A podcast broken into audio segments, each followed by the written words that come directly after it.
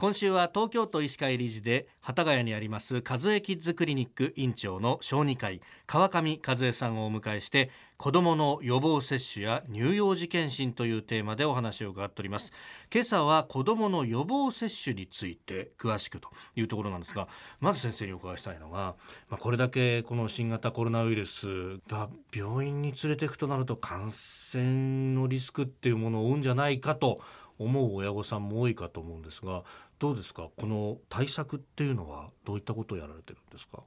あのそもそもにですね予防接種を行う時には他の感染症の方とは隔離するっていう規定があるんです。あそうなんですか、はい、ですから通常予防接種の時間というのを分けているとか、はい、予防接種を受ける人は別の待合室ですとか、はい、空間的か時間的に分けるっていうことはしなければいけないんですね。それで、はい、あのなんか僕も通ってるあの近所のクリニックがあるんですけどなんか火曜だったか水曜のお昼から夕方4時までは予防接種の時間だから受けられませんとかなってると、そういうことなんですね。そうなんです決まりがあるんだ。はい。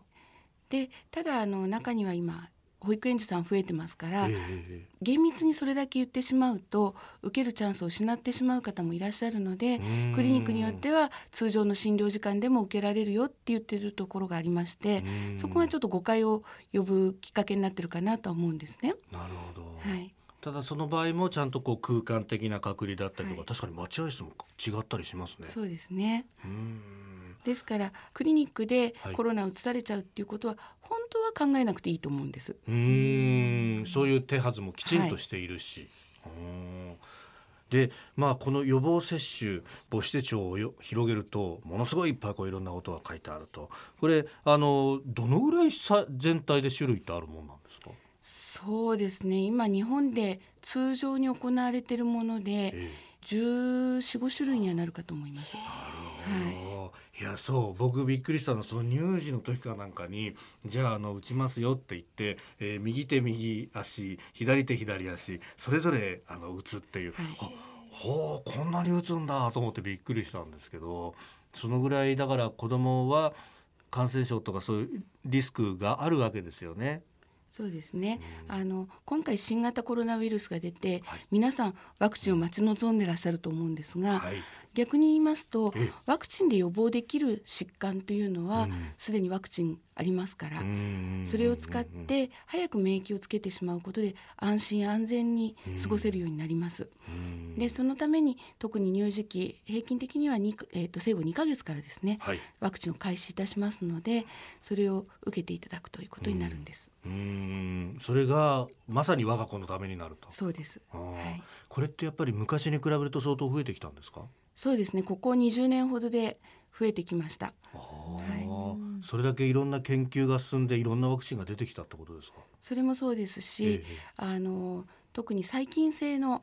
病気の場合に抗生物質が効かなくなってきたということもワクチンを推し進めるきっかけにはなっております。あ、そうなんですね。はい昔だったら抗生物質投与すれば治るってものがえ耐性菌がどんどん増えてきてるってことですか？増えてきております。はあ。どういうものがどういうこう時期でっていうのはこれは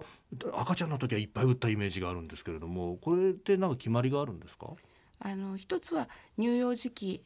例えば低月齢でかかりやすいかかった場合に重症化しやすいものは早くなっておりますしそれからはしかや水疱瘡のように、はい、お母さんから一時的にはお土産として免疫をもらってるものは早くに打っても免疫がつかないので、はい、そのお母さんからのお土産が切れてから接種するということで1歳から始まる、まあ、新風疹や水痘多腹風邪というふうに分かれてるんです。うん。そっか本当にその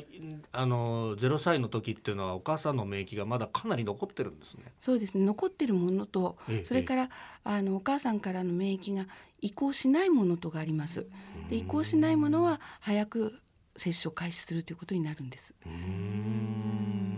えー、今日は子どもの予防接種について、えー、和江キッズクリニック院長川上和江さんに伺いました。先生明日もよろしくお願いします。よろしくお願いします